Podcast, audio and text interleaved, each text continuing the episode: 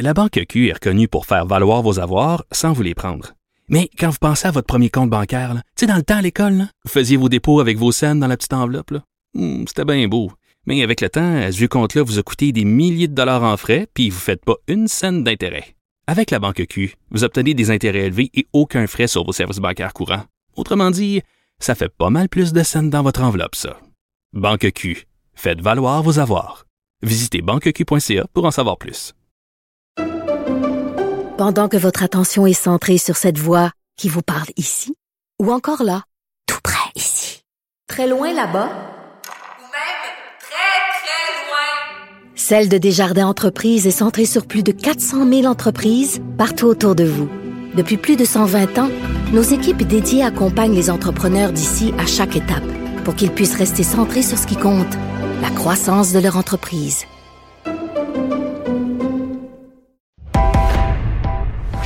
Il connaît tous les dessous de la politique. Chef du bureau d'enquête de l'Assemblée nationale.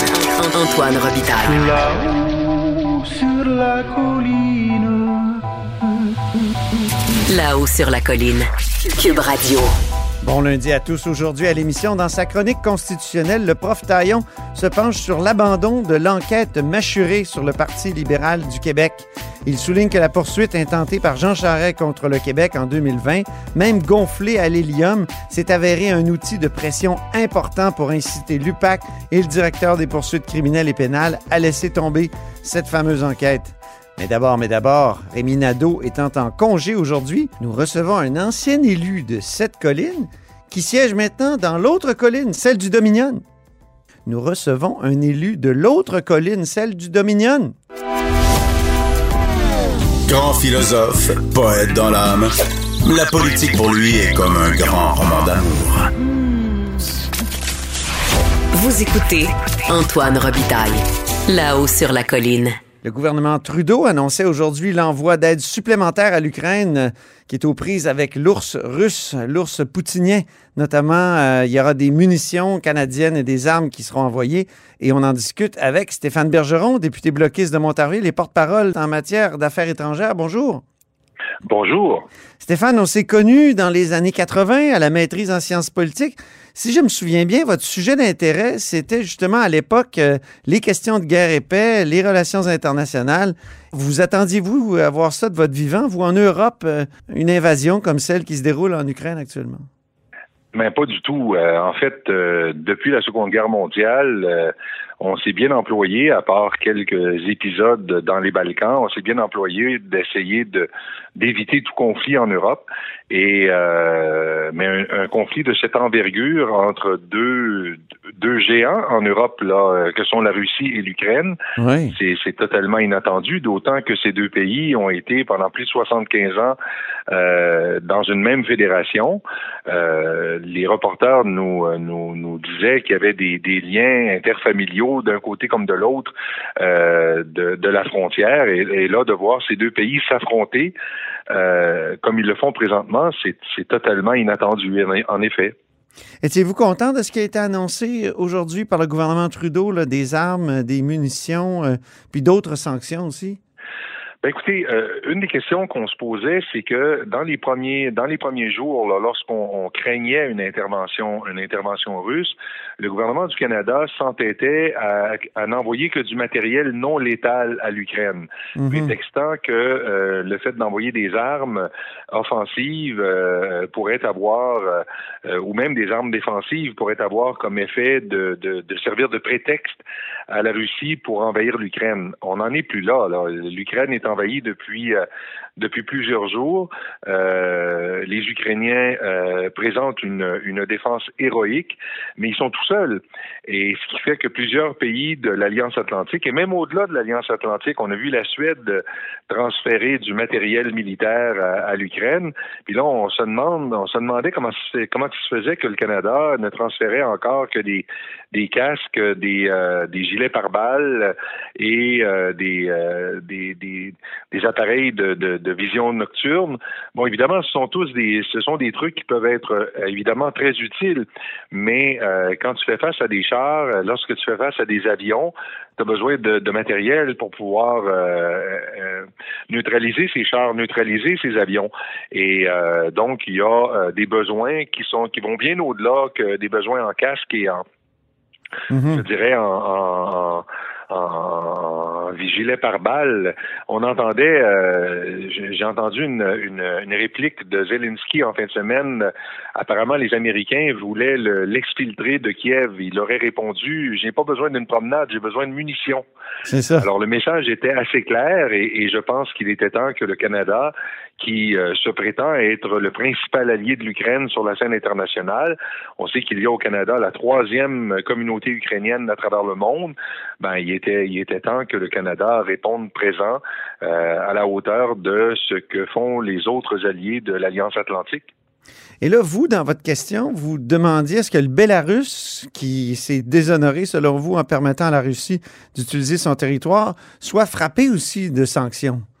Euh, il y a déjà un certain nombre de sanctions qui ont été appliquées au Bélarus euh, euh, dans la foulée de l'invasion, parce que euh, dès le départ, le ministre des Affaires étrangères de la France, M. Le Drian, a dénoncé effectivement le fait que le Bélarus se rendait complice de cette de cette invasion. Euh, la progression vers Kiev n'aurait pas été possible si les Russes n'avaient pas pu euh, partir leur offensive en partie du territoire du Bélarus. Donc le Bélarus s'est fait complice euh, des visées de Moscou et conséquemment doit être euh, frappé du même type de sanctions que celles qui ont été appliquées à la Russie jusqu'à présent. Et si on devait hausser le ton encore à l'égard de la Russie, ben il faudrait faire de même avec le Bélarus. Mhm. D'autant que, d'après les des indications qui circulent, euh, le président Loukachenko euh, serait sur le point d'envoyer lui-même des troupes euh, en soutien aux troupes russes euh, en Ukraine. Donc, il prendrait littéralement part à la bataille. Donc, euh, comme on avait déjà, euh, comme vous le savez sans doute, proposé l'imposition de mesures avant même l'invasion de l'Ukraine, je pense qu'il nous faut hausser le ton également à l'égard du Bélarus. Mm -hmm. Est-ce qu'il serait pas temps de rappeler notre ambassadeur qui est à Moscou et, et, et d'expulser l'ambassadeur russe? C'est ce que demandaient les conservateurs. Je trouvais que c'était. euh, C'est effectivement une question qui a été euh, soulevée aujourd'hui par les conservateurs. Euh, il y a comme un, paradoxe euh, dans cette demande, dans la mesure où on demande bien sûr que les Russes euh, et les Ukrainiens s'assoient à une table de négociation et en viennent à une solution diplomatique. Or, il y a quelque chose d'un peu paradoxal que de demander à ce que des agents diplomatiques euh, soient retirés de leur poste et donc de rompre toute communication alors qu'on demande d'en arriver à une solution diplomatique. Je comprends qu'il y a un geste il euh, y, y, a un signal qui est envoyé lorsqu'on demande à un, un, diplomate de quitter, lorsqu'il est déclaré persona non grata, ouais. ou lorsqu'on rappelle euh, un ambassadeur de l'étranger. Mais dans la mesure où on demande, euh, on réclame une solution diplomatique, il y a comme une espèce de contre-message dans le fait de rappeler notre ambassadeur et d'expulser l'ambassadeur russe. Euh, je pense qu'au contraire, on doit garder ce canal de communication, mais encore faut-il l'utiliser. Euh, l'ambassadeur russe lui-même se plaint ici à Ottawa que ses seuls contacts avec le gouvernement Trudeau sont des contacts de fonctionnaires de haut niveau. Alors, si on est sérieux dans euh, cette prétention selon laquelle on veut utiliser ce canal de communication, et c'est un peu la réponse qui a été faite par le gouvernement, euh, ben qu'on se serve de ce canal de communication, qu'on lui passe des messages à l'ambassadeur, mmh. qu'on demande à notre ambassadeur à Moscou de passer des messages, et si tant est que euh, la voie diplomatique devait être fermée, ben il sera toujours temps de rappeler notre ambassadeur et d'expulser l'ambassadeur russe. OK. Sur le front québécois, maintenant, ici, changer oui. de sujet, euh, ce matin, on a appris que l'UPAC mettait fin à l'enquête mâchurée sur le, parti, le financement du Parti libéral à l'ère Charret, financement qui était douteux, mais là, l'enquête est terminée.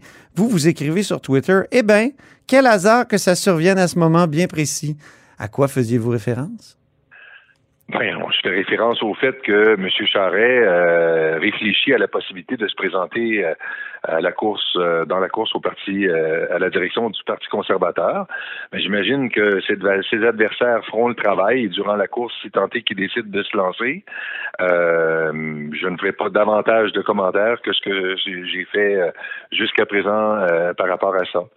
Donc, c'était ironique, là. Il n'y a, pas de, il y a pas de hasard. Mais est-ce qu'il y a quelqu'un qui. Disons que s'il y a un hasard, le hasard fait bien les choses. OK. Euh, j'avais euh, j'avais mon ami, euh, l'ancien député de Gouin, qui disait souvent en chambre que le hasard avait de nouveau frappé. Alors, il semble qu'il ait de nouveau frappé cette fois-là pour que ça arrive à un moment aussi aussi opportun, disons, pour certaines personnes mais euh, peut-être s'agit-il véritablement d'un simple hasard. Je n'ai pas, euh, vous vous en doutez bien, euh, la moindre information concernant l'état d'avancement de l'enquête elle-même. Je ne suis donc pas en mesure de commenter mm. l'à propos de la décision de suspendre, de mettre un terme à, la dite enquête. Conséquemment, je ne peux faire mm. d'autres commentaires que de simplement constater que mm. Il y en a peut-être qui voudront, durant la course euh, à la direction, euh, soulever ce genre de choses, euh, mais ça, c'est partie comment dirais-je, de la régie interne du Parti conservateur.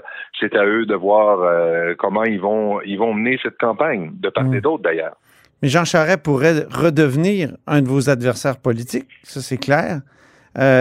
Gérard euh, Deltel, dans le temps. Ce qui est fascinant en politique, je pense que ma relation avec euh, avec Guy Ouellette en témoigne, c'est que on peut bien sûr avoir des opinions divergentes, mais ce qui fait en sorte que, euh, on, mais ça fait pas en sorte, devrais-je dire, que euh, on soit nécessairement des adversaires. On, on est bien sûr. Mais j'ai pas parlé d'ennemis, j'ai parlé d'adversaires. Pardon? J'ai pas parlé d'ennemi, j'ai parlé d'adversaire de M. Charest. Oui, mais même le terme adversaire, je, prends le terme adversaire, puis à l'époque où Guy Ouellet était député libéral, j'ai jamais considéré Guy Ouellet comme un adversaire. Alors, je ne sais pas. donc, euh, je, dis souvent qu'il y a des gens que j'inviterais euh, volontiers dans mon salon un dimanche soir, et il y a des gens que je n'inviterai pas dans mon salon un dimanche soir. Bon, mais euh, justement, justement. Il y a des, gens que je n'inviterai pas qui font partie de ma famille politique. Et il y a des gens comme mhm. euh, Jean Chrétien ou Jean Charest euh, avec lesquels je suis certain que je passerai un bon moment un, un, un, soir dans mon salon. Gérard Deltel, qui est maintenant conservateur à Ottawa, quand il était chef de l'ADQ, a parlé de Jean Charest comme d'un parrain, donc il faisait référence à la mafia. Vous, mhm. vous aviez dit que le gouvernement Charret était complice du crime organisé. Pensez-vous toujours la même chose ou comme Gérard Deltel, vous avez changé d'idée? Je n'ai aucune raison de remettre en question ce que j'ai déjà dit. Et, oui, c'est tout? Mais c'est tout, mais vous, vous, vous le pensez toujours? Je suis dans une autre arène, alors je ne vais pas euh, épiloguer plus longuement sur les déclarations que j'ai faites. Contrairement à d'autres, je ne, je ne, je n'essaie pas de remettre la pâte dans le tube. Euh, ce que j'ai dit dans le passé euh, demeure public et jusqu'à nouvel ordre, je n'ai pas, je n'ai pas contredit ou ou désavoué ce que j'ai dit par le passé, mais je ne commenterai pas davantage puisque c'est dans une autre arène que ça se passait. Et pour l'heure, je ne fais pas partie du processus du choix du euh, chef du Parti conservateur. Et le cas échéant, s'il devient, comme vous le dites, un adversaire politique, ben, on croisera de nouveau le faire. Très bien. Merci beaucoup, Stéphane Bergeron. Ça me fait plaisir. Député bloquiste de Montarville et porte-parole en matière d'affaires étrangères et ancien ministre de la Sécurité publique, je le rappelle.